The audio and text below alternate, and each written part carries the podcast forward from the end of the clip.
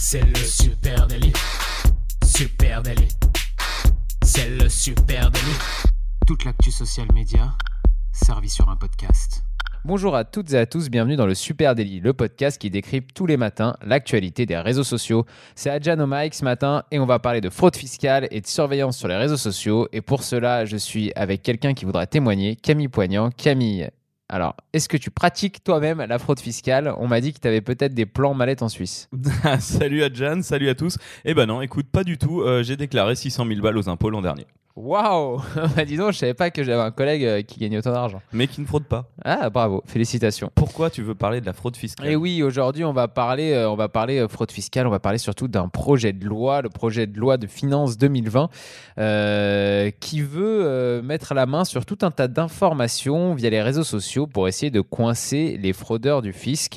Donc du coup, on va essayer de décrypter un petit peu ce qui se passe autour de ça. On va parler de Bercy, le ministère de l'économie. Hein. C'est lui qui met en place ce projet de loi, euh, souhaite du coup tester pendant trois ans la collecte de données personnelles publiées sur les réseaux sociaux pour mieux lutter contre la, la fraude fiscale. Cependant, c'est ce qu'on va voir aujourd'hui, la CNIL, la Commission nationale de l'informatique et des libertés, a rendu, un, public un avis hein, qui remet en cause ce dispositif et en tout cas qui discute ce dispositif et c'est ce qu'on va discuter aujourd'hui ensemble, Camille. Alors oui, euh, exactement. Euh, donc le contenu euh, et l'objectif de cette loi, c'est de mettre en lumière une différence entre les déclarations des administrés et la réalité exposée sur les réseaux sociaux. C'est un peu le futur du du repérage de fraude. C'est ça, le, gouvernement veut permettre aux administrations fiscales et douanières de collecter et d'exploiter les données rendues publiques sur les sites internet euh, comme les réseaux sociaux ou euh, les, voilà, les plateformes sociales.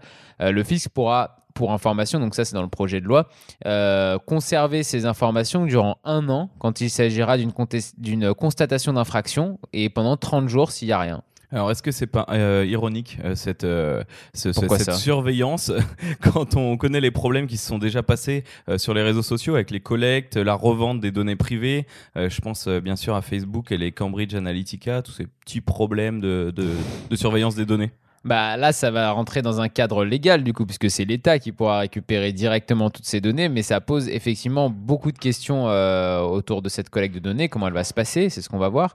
Euh, on peut surtout euh, expliquer déjà, Camille, sur quelles plateformes sont concernées par, par cette nouvelle loi.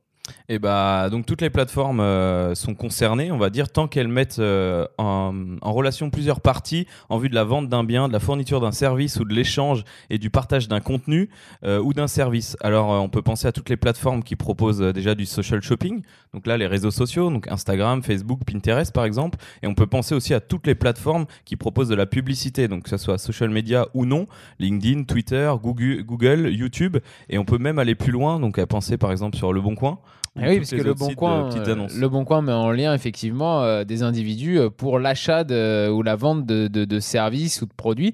Donc toutes les plateformes effectivement qui mettent en lien des personnes comme ça vont être susceptibles d'être écoutées, regardées par, par l'État pour voir qu'est-ce qui se vend, qui vend quoi, qui achète quoi. Globalement, c'est à peu près partout. Hein. oui, mais donc par exemple, ne vous filmez plus en story Instagram en train de remonter de la drogue depuis l'Espagne, des cigarettes depuis l'Italie, ou du coup encore des mallettes de cash euh, en Suisse. Quoi. Ouais, donc concrètement, si on se projette, euh, comment l'État pourrait s'y prendre pour débusquer des fraudeurs? Eh ben, euh, il y a énormément de solutions. Hein. Là, on est dans la spéculation, dans, ce qu'on connaît du social media aujourd'hui. On peut imaginer, par exemple, traquer la géolocalisation de destinations qu'on visite, je sais pas, des paradis fiscaux ou des lieux hyper chics qui correspondraient pas à ta déclaration d'impôt. Si, si, tu vas au Trocadéro toutes les semaines te faire la tournée des Grands Ducs, ça risque d'être un peu grillé. L'analyse de tes contenu qui montrera un train de vie supérieur au-dessus de tes déclarations d'impôts, encore une fois. Le suivi de tes achats sur les plateformes de social shopping. On a déjà vu qu'on pouvait acheter des bagues à 40 000 euros sur Instagram. Euh, voilà, en trois clics, t'es grillé. Euh, un tracking tout bête autour de tes centres d'intérêt, comme c'est déjà le cas avec Facebook. Oui, ah oui, non, mais effectivement, il y a plein de données à collecter. Euh, on imagine que pour la fraude fiscale, ça peut aussi aller sur, sur les grands patrons ou, qui, qui, détourneraient de l'argent. Effectivement, en suivant par exemple leur géolocalisation, on saurait dans quel pays ils passent. Euh, on pourrait aussi les contrôler plus facilement dans les douanes pour euh, savoir s'ils sont en train de passer du, de l'argent, du cash ou pas du tout. Euh, on pourrait suivre un petit peu plus leur vie de près. Mais il y a un mais. Alors attends, je, avant je- je- j'ai encore des exemples, Ah, bah super, alors, des super exemples. J'ai hâte de les Euh, entendre. Pareil, tu sais que sur les réseaux sociaux, on voit plein de gens qui sont fiers de nous montrer où est-ce qu'ils sont allés en vacances. Euh, donc Ouais. des vacances répétitives, déjà, ça pourrait alerter ces services euh, virtuels de renseignement. Euh, et donc ils vont, avoir, ils vont avoir pas mal de taf, en effet. Oui. Tout le monde partage ses vacances. Euh, ou je sais pas, toi, pour tes 30 ans, tu t'es endetté pour te faire une champagne shower au Dom Pérignon et tu te retrouves fiché fraudeur fiscal. Ah, je suis pas bien. Je suis pas bien. Bon, heureusement, euh, ça va pas forcément se passer comme ça. Non, non, alors ça va pas forcément se passer comme ça, attention quand même. Euh, c'est un projet de loi qui va être voté d'ici la fin de l'année, mais, euh, mais la CNIL, donc comme je vous le disais, euh, la CNIL, pour ceux qui n'ont pas entendu ce que c'était, c'est la Commission nationale de l'informatique et des libertés, donc c'est un petit peu le l'organe qui va surveiller l'intervention de l'État ou non sur, sur les libertés individuelles. Qu'on appelle le gendarme de la vie privée. Exactement. Et donc la CNIL a, dans son avis rendu public, averti le gouvernement sur ce contrôle un peu étatique des réseaux sociaux et son impact sur la liberté d'expression, mais aussi euh, d'un point de vue des libertés, euh, ce dispositif peut avoir un réel impact sur la vie privée de, Monsieur tout le monde, hein, de vous et nous. Euh, pour la CNIL, ce projet doit être ultra encadré. Pour sa mise en œuvre, la CNIL recommande un décret du Conseil d'État justement pour encadrer précisément le dispositif d'écoute. En fait, euh, la CNIL demande aussi, au bout de deux ans et demi d'expérimentation, donc à six mois de la fin, parce que je rappelle, c'est pour trois ans d'expérimentation, un rapport qui devra lui être transmis donc à la CNIL et aussi au Parlement pour évaluer si la détection des fraudes s'améliore vraiment avec ce dispositif et surtout s'il y a une amélioration qui est proportionnelle au rap, au- à l'atteinte euh, à la vie privée euh, que, que- que met en place ce dispositif. Euh, la CNIL, en gros, reconnaît que c'est légitime de vouloir lutter contre la fraude fiscale et c'est normal. En France, tout le monde doit payer des impôts. Euh, C'est comme ça que, que fonctionne notre, notre économie et notre, euh, et notre société. Euh, donc, c'est tout à fait normal. aussi les ministres. C'est tout à fait normal de, de, de, de, sur- de- de- surveiller pour qu'il n'y ait pas de fraude fiscale. Maintenant, euh, il faut qu'il y ait un dispositif qui soit mis en place de manière claire pour, euh, pour être sûr que ça ça, ça empiète pas et que ça ne devienne pas de, de l'espionnage politique ou de l'espionnage personnel. Euh, on sait qu'en gros, la CNIL, elle montre surtout du doigt quelque chose, c'est qu'il y a un inversement des, des valeurs. C'est-à-dire qu'avant, on allait espionner quelqu'un sur les réseaux sociaux ou euh, pas sur écoute téléphonique quand on avait des suspicions sur cette personne. Ou juste pour le stalker. Ouais, non, mais ça, c'est ça, c'est toi, Camille. mais, mais du coup, on- l'État pouvait en tout cas mettre sur écoute quelqu'un et surveiller ses réseaux sociaux euh, plus précisément. Et même pourquoi pas hein, rentrer dans ses, euh, dans ses messages privés euh, pour essayer de savoir ce qui s'y passe. Mais c'est quand, l'État avait des suspicions sur quelqu'un. Là, le problème, c'est que c'est un inversement des valeurs. C'est- C'est-à-dire que l'État va surveiller tout le monde en se disant on va faire euh, de, la, surveillance massive pour essayer de faire remonter euh, les informations qui pourraient être euh, suspicieuses ou qui pourraient euh, nous montrer des, infractions. Donc là, 35 ans après, on est, revenu en plein Big Brother. Ça fait quand même un petit peu flipper quand on regarde, quand on regarde ce, projet de loi dont on parle quand même déjà beaucoup et ce, programme en bêta test dont il nous parle. Est-ce que ça annonce pas déjà quelque chose de plus gros, une surveillance globale des utilisateurs sur les réseaux sociaux Qu'est-ce qui se passera euh, pendant cette première phase de test quand les radars euh, ou ces personnes qui contrôlent trouveront des gens en train de cultiver de la weed, euh, peinard en Ardèche ou juste posséder une arme? Alors ça, il y en a pas mal aussi sur les réseaux sociaux. Un chien catégorisé ou juste traverser en dehors d'un passage piéton? Est-ce que ça risque pas de donner beaucoup trop d'idées et de liberté? Bah, là, c'est la question. c'est- gouvernement C'est pour ça que la, c'est pour ça que la CNIL essaye de, essaye de, de, de demander qu'il y ait un, une- une- un vrai contour du dispositif pour savoir où est-ce que s'arrête l'État là-dedans. Mm, mm. Comme tu le dis, effectivement, euh, pour le moment, ce serait pour euh, les, douanes et les fraudes fiscales. Euh, mais effectivement, une fois qu'ils ont les images et qu'ils ont récolté les informations, qu'est-ce qui les empêche de les utiliser dans le cadre d'autres enquêtes ou de, simples infractions de la route, je sais pas, ou d'autres choses?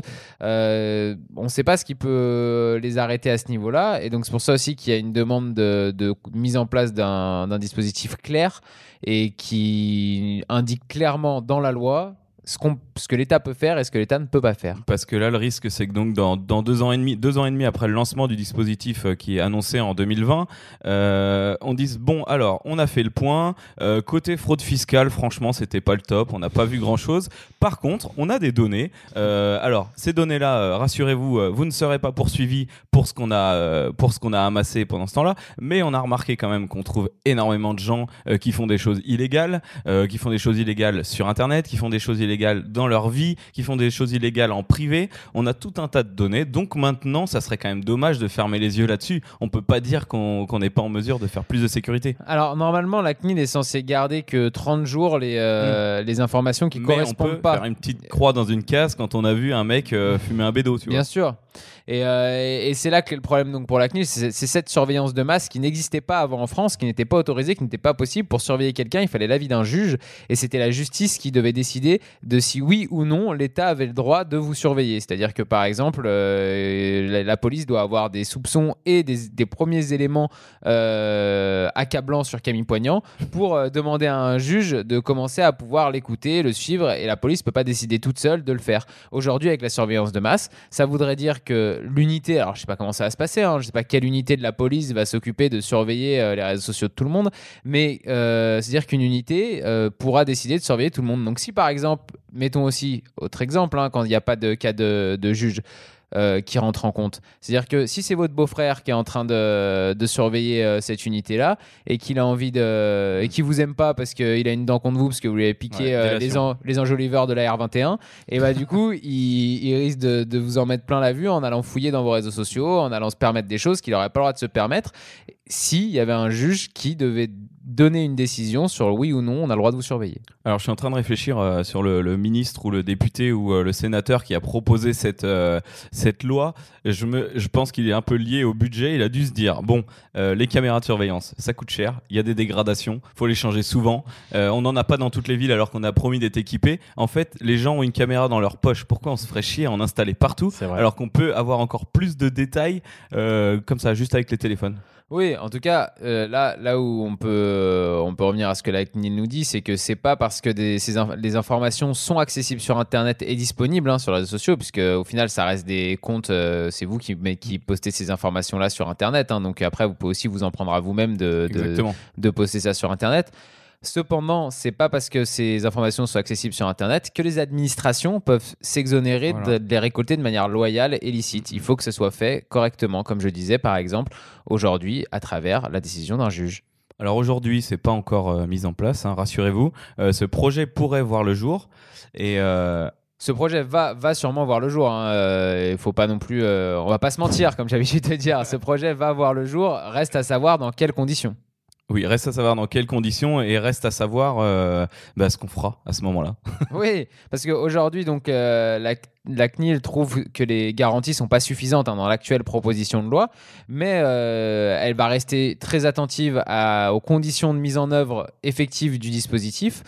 Maintenant, la balle, elle est dans le camp des, euh, des parlementaires et des députés, des sénateurs, parce que la loi, elle va être présentée là au dernier trimestre de 2019. Et en gros, l'objectif pour le gouvernement, c'est que la loi passe avant la fin de l'année pour qu'elle soit publiée au journal officiel. Donc, c'est le journal officiel, c'est là où on publie les nouvelles lois qui ont été votées. Et une fois que c'est publié au journal officiel, ça peut être appliqué. Et donc, ça devrait être euh, publié au journal officiel avant la fin de l'année 2019. Donc, il y a une petite course-poursuite parlementaire. Alors, on va voir si ça passe ou pas, parce qu'effectivement, entre le Sénat, entre le- l'Assemblée nationale, il faut faut pas que cette loi soit anticonstitutionnelle aussi. Sur les libertés individuelles, il y a des libertés, libertés qui sont inscrites dans la Constitution française. Donc, il faut pas que ça aille à l'encontre de, de cette Constitution française. Et là, le Sénat a aussi un rôle à jouer dans, euh, dans cette opposition-là. Écoute, moi je trouve que ce sujet il est passionnant. J'ai hâte de voir euh, ce que ça va donner parce que c'est une nouvelle euh, version de la Constitution, Constitution numérique. Euh, ça, ça apporte plein de questions. Et d'ailleurs, si vous aussi vous avez, enfin déjà forcément tout le monde a un avis sur ce truc-là puisqu'on utilise tous les réseaux sociaux, que vous nous écoutez parce que vous utilisez les réseaux sociaux. Donc n'hésitez pas à réagir, à nous dire ce que vous pensez de cette loi, à nous, à nous dire où vous voyez des limites, où vous avez peur hein, aussi d'ailleurs, parce qu'il y en a sûrement qui ont un peu peur. Donc n'hésitez pas à partager ça avec nous sur nos réseaux sociaux. Supernatif hein, sur Instagram, Twitter, LinkedIn ou Facebook. Venez nous en parler, posez-nous vos questions, puis venez me donner votre avis tout simplement, comme disait Camille. Et puis vous écoutez euh, ce podcast sur une plateforme de podcast, donc laissez-nous une petite note et un petit commentaire dessus. On les lit tous, ça nous fait super plaisir. Et surtout, le plus important, bah, parlez-en autour de vous. Très bonne journée à vous. Ciao, ciao. Ciao.